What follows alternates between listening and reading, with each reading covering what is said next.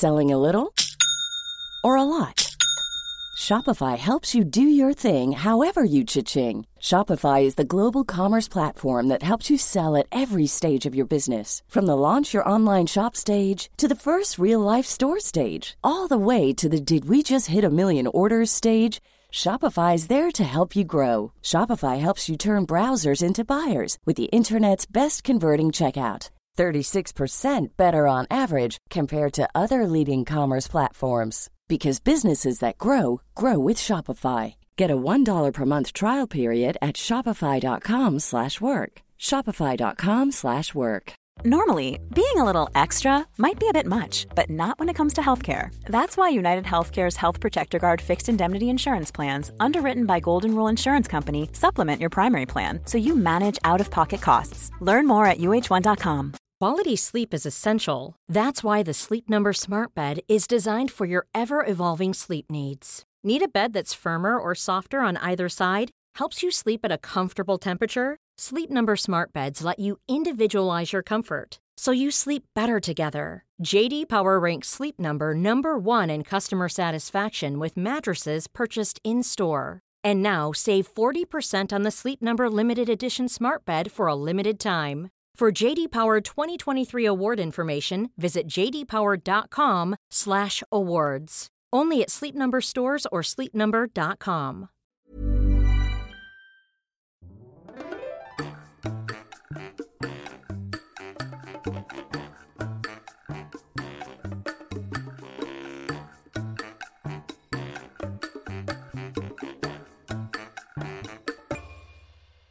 Hola, ¿qué tal? Esto es Dos con Todo. Yo soy Ana. Y yo soy David. El día de hoy tenemos un episodio muy especial, ya que vamos a hablar de un tema de actualidad, al momento que grabamos este podcast, sobre la fiesta mexicana de independencia. Sí, vamos a empezar hablando un poco sobre la historia. Después de 300 años de ocupación española, los indígenas vivían en terribles condiciones y también los hijos de españoles que nacían aquí en las Américas tenían muchas restricciones comparados con los españoles que nacían en España. No podían tener muy buenos trabajos ni heredar ciertas cosas, entonces esto generó un descontento general de la población no española o no 100% española en México. Y además de esto, durante esa época surgieron ideas liberales y en España sucedió la invasión napoleónica. Todo esto junto generó un ambiente perfecto para que comenzaran las conspiraciones para deshacerse del gobierno de España. Eso es interesante porque eso nos dice que la independencia de México no fue 100% buscada por eh, los, los antiguos mexicanos, sino por los españoles que estaban fuera de España y ellos buscaban tener beneficios iguales o mejores que los propios españoles que radicaban en España. Entonces es interesante porque celebramos una independencia de España creada por propios españoles. Sí. Y bueno, aunque originalmente el golpe de Estado estaba planeado para el primero de octubre, los descubrieron y bueno, en esta rebelión había gente de todos los niveles y de diferentes importancias militares, etcétera. Entonces, por eso ellos se dieron cuenta de que el gobierno los había descubierto. Y por eso, la madrugada del 16 de septiembre de 1810, el cura Hidalgo convocó al pueblo mexicano para tomar las armas y luchar por la independencia y la guerra terminó hasta el 27 de septiembre de 1821, 11 años después. Esto también es muy interesante porque celebramos el 15 de septiembre, la noche del 15 de septiembre, el inicio de la independencia. Es extraño si tú lo piensas, porque no celebramos cuando terminó la guerra de independencia. 11 años pasaron para que pudiera culminar. Entonces es extraño que festejemos el día que inicia la guerra y no el día que finaliza la guerra. Para mí eso sería un poco más lógico, pero bueno, aún así celebramos con mucho gusto. Sí, es una fiesta muy importante para la mayoría de los mexicanos. Y otro dato interesante es que en ese mismo año, en 1810, em, se emitió un decreto que abolía la esclavitud en México. Eso fue 52 años antes de que sucediera en Estados Unidos. Claro, eso es muy interesante. Y esto como parte de todas las cosas que buscaban los españoles y con todas estas ideas que venían de Europa de libertad, eh, fraternidad, justicia, ellos decidieron que la Nueva España, como le llamaban a México, debía ser una nación libre de esclavos también. Es un poco contradictorio porque sabíamos que muchas de las familias españoles adineradas tenían muchos esclavos en México, no solo eh, los antiguos mexicanos indígenas de la región, sino traían también esclavos de otras regiones del mundo, de África, de algunas partes de Europa que España había colonizado. Entonces es un poco extraño, pero es interesante que esas ideas permearon hasta la Nueva España y que fueron bastantes años antes que lo que Estados Unidos buscó hacer. Y bueno, tenemos el problema de la fecha, ¿no? ¿Cuándo se celebra? ¿El 15 o el 16? Bueno, pues en la actualidad se celebra el 15 de septiembre, pero los historiadores coinciden en que el cura Hidalgo realizó el grito de Dolores en las primeras horas del 16 de septiembre de 1810. Entonces, ¿por qué cambiamos al 15 de septiembre? Se dice que Porfirio Díaz, uno de los presidentes más famosos y contradictorios porque hizo cosas muy buenas para el país en términos de arte y de arquitectura, pero también fue un dictador, cambió la fecha del 16 al 15 porque su cumpleaños era el 15 de septiembre. Entonces la gente piensa que lo quiso cambiar para que coincidiera con su fiesta de cumpleaños. Pero también otros historiadores dicen que en realidad Antonio López de Santana, de quien hablamos hace un, episodio, el presidente que vendió gran parte de México a Estados Unidos, quiso cambiar la fecha al 15 de septiembre porque no quería despertarse temprano el 16 de septiembre. Eso es muy gracioso. ¿Y a qué te refieres con el grito de Dolores? Bueno, este grito de Dolores no es que alguien gritó porque le dolía algo. El cura Hidalgo eh, esto es porque es una ciudad que se llama Dolores Hidalgo, ahora en referencia a Miguel Hidalgo, em, en donde se realizó este grito. Miguel Hidalgo en las primeras horas del 16 de septiembre, se cree quizá entre la 1 y las 2 de la mañana, tocó la campana de la iglesia en Dolores. Entonces la gente estaba acostumbrada a cuando tocaban la campana de la iglesia, pues ir a misa o ir a las llamadas del pueblo. Y fue extraño porque no era una hora habitual, pero la gente aún así acudió a, en la explanada de la iglesia de Dolores y el cura Hidalgo dio un discurso sobre el cual hablaba que tenía que hacer una independencia en México. Entonces, con este discurso, con este grito de Dolores, se inició oficialmente la independencia. Y ahora tenemos dos celebraciones en la actualidad. Una es a las 11 pm, el 15, que es cuando damos el grito. El presidente de la República sale en el Palacio Nacional, dice algunas palabras y dice vivan los héroes de la independencia y todos responden viva y al final viva México y ondea la bandera y toca la campana, por supuesto. Y después, el día después, el 16 de septiembre a las 11 de la mañana, hay un desfile militar con aviones y tanques, etc. Entonces hay dos celebraciones, pero diría que la más importante para los mexicanos es la noche del 15. Es correcto. Y bueno, ¿cómo celebramos actualmente después de este pequeño breviario cultural del pasado? Lo primero, como decíamos, es el grito. El grito lo da el presidente de la República en Palacio Nacional a las 11 de la noche.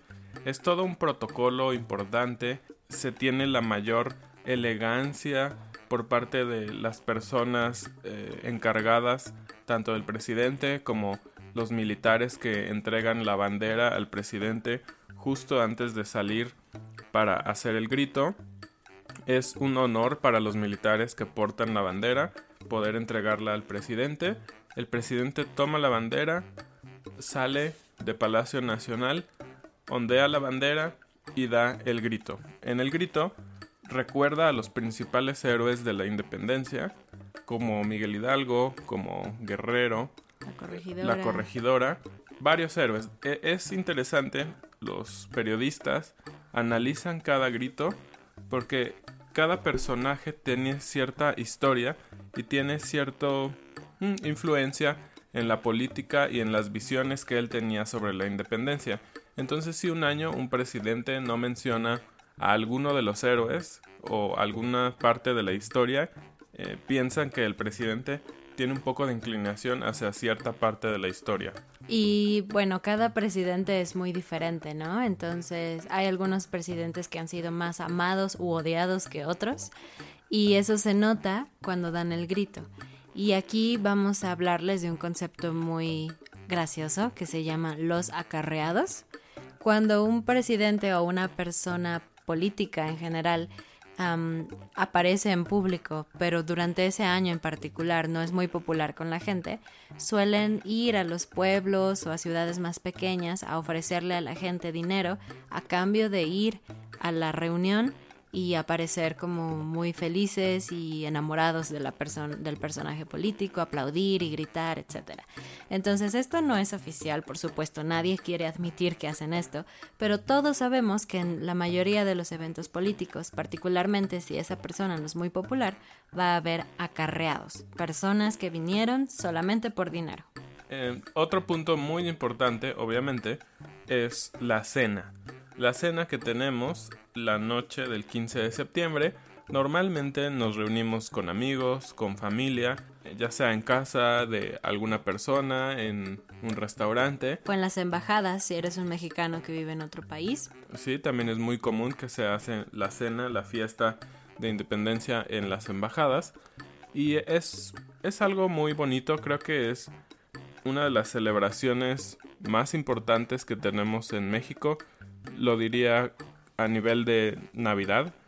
Eh, nos reunimos todos, la mayor parte de las familias que se reúnen traen alimentos, se comparten los alimentos y obviamente la idea es que vamos a comer comida muy mexicana. Es un día que no comemos hamburguesas o pizza, pizza o pasta o algo por el estilo, sino siempre comida muy tradicional mexicana. Y hoy vamos a hablarles en específico de tres platillos que creemos que son los más tradicionales en la cena de independencia, el 15 de septiembre. El primero de ellos son los pambazos. Los pambazos son un pan salado muy parecido al bolillo y el cual prácticamente solo se produce en, en el periodo de independencia, es decir, en septiembre en todas las panaderías de México puedes encontrar pambazos. Y bueno, el pambazo eh, se abre el pan y se rellena con una mezcla de papa con chorizo. El chorizo es una especie de salchicha con un toque picante y es de carne de cerdo. Esta mezcla de papa con chorizo se pone dentro del pambazo del pan y se rellena con lechuga, con queso y crema. Obviamente con mucha salsa, puede ser verde o roja. Y el pan sumerge. se sumerge en una salsa de diversos chiles, pero específicamente es un chile guajillo, un chile rojo con un olor bastante fuerte cuando este es frito.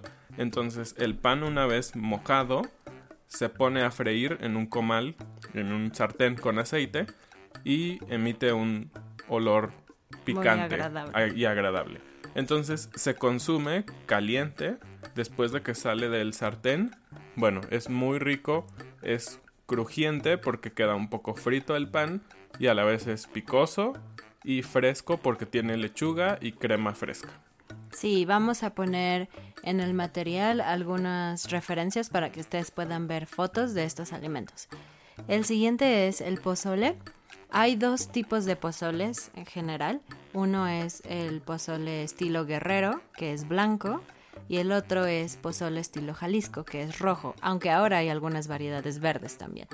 Y el pozole es prácticamente como un caldo de pollo que tiene granos de maíz dentro y también tiene pollo o cerdo o una mezcla de ambas carnes y lleva varios condimentos como orégano, también chile en polvo, lechuga y cebolla, rábano, otras cosas. Y se acompaña comiendo tostadas. Pero algo interesante sobre el pozole es que en la antigüedad el pozole era una comida especial que se le daba a los guerreros indígenas cuando tenían que salir a una batalla importante. El origen es bastante horrible porque en vez de pollo o cerdo, el pozole tenía carne humana. Al menos, al menos eso es lo que se dice. Wow. Sí, y cuando los españoles llegaron, por supuesto, estaban muy asustados y empezaron a cambiar esa tradición poco a poco hasta que cambió a comer pozole con pollo o con cerdo.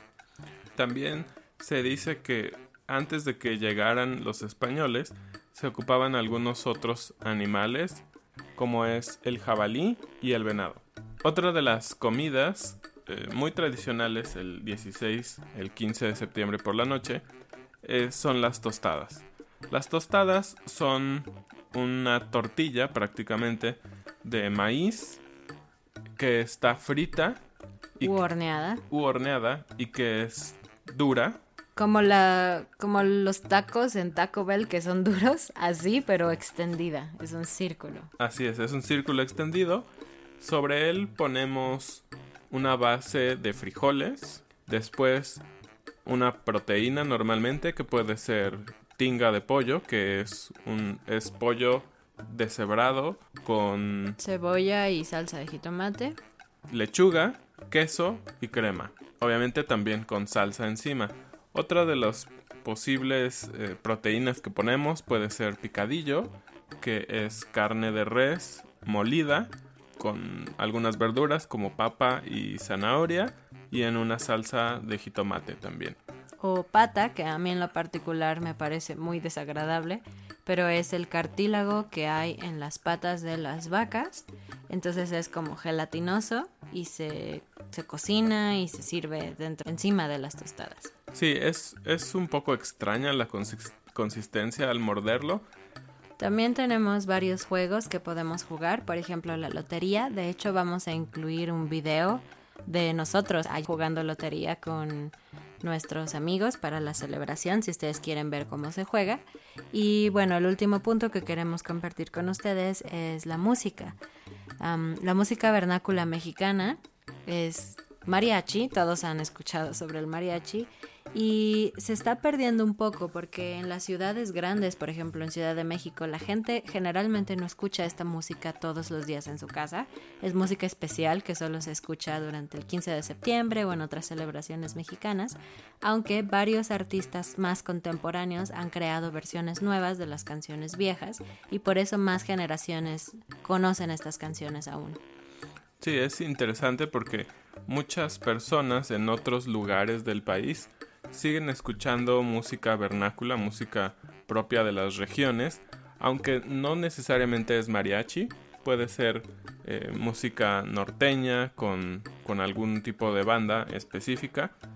Y en ciudades se ha perdido un poco esta tradición de escuchar la música mexicana durante el día regular. Creo que esto tiene que ver un poco con el tema que las ciudades son más cosmopolitas y tienes más acceso a diversa información y diversas influencias de otros países.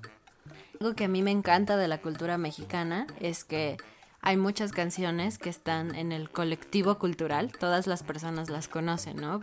Si tú empiezas a cantar, por ejemplo, El Rey, vamos a poner una liga para que ustedes escuchen esta canción, es posible que alguna persona empiece a cantar contigo porque la conoce muy bien. Y la canción más famosa de este tipo se llama Cielito Lindo. Seguramente si ustedes han visto eh, partidos del Mundial donde juega México o las Olimpiadas mientras un mexicano está compitiendo, pueden escuchar que que toda la gente mexicana empieza a cantar esta canción. Y mm, bueno, es como el segundo himno nacional, no oficial, porque todo el mundo lo conoce, todo el mundo lo canta. Es una canción súper famosa, pero es un poco controversial también, porque se dice que fue compuesta por Quirino Mendoza y Cortés, un mexicano, en 1882, pero también se piensa que se inspiró o se robó la inspiración de una canción de Lope de Vega, es un escritor español. Pues bueno, esto es todo por esta sesión. Esperamos que les haya gustado, hayan aprendido un poco más sobre la historia importante de esta fecha para nosotros y quizá algo que podamos recalcar al final es Esta es nuestra verdadera celebración mexicana, no el 5 de mayo como a veces se cree. Gracias por escucharnos y no olviden ver los enlaces. Nos vemos. Adiós.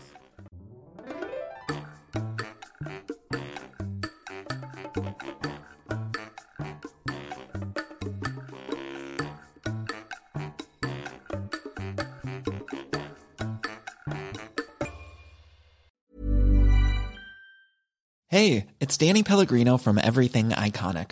Ready to upgrade your style game without blowing your budget? Check out Quince. They've got all the good stuff shirts and polos, activewear, and fine leather goods, all at 50 to 80% less than other high end brands.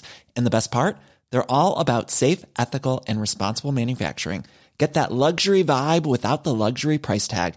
Hit up quince.com slash upgrade for free shipping and 365 day returns on your next order. That's quince.com slash upgrade. Cool fact a crocodile can't stick out its tongue. Also, you can get health insurance for a month or just under a year in some states. United Healthcare short term insurance plans, underwritten by Golden Rule Insurance Company, offer flexible, budget friendly coverage for you. Learn more at uh1.com. Mom deserves the best, and there's no better place to shop for Mother's Day than Whole Foods Market. They're your destination for unbeatable savings, from premium gifts to show-stopping flowers and irresistible desserts. Start by saving 33% with Prime on all body care and candles. Then get a 15-stem bunch of tulips for just $9.99 each with Prime. Round out Mom's menu with festive rosé, irresistible berry chantilly cake, and more special treats. Come celebrate Mother's Day at Whole Foods Market.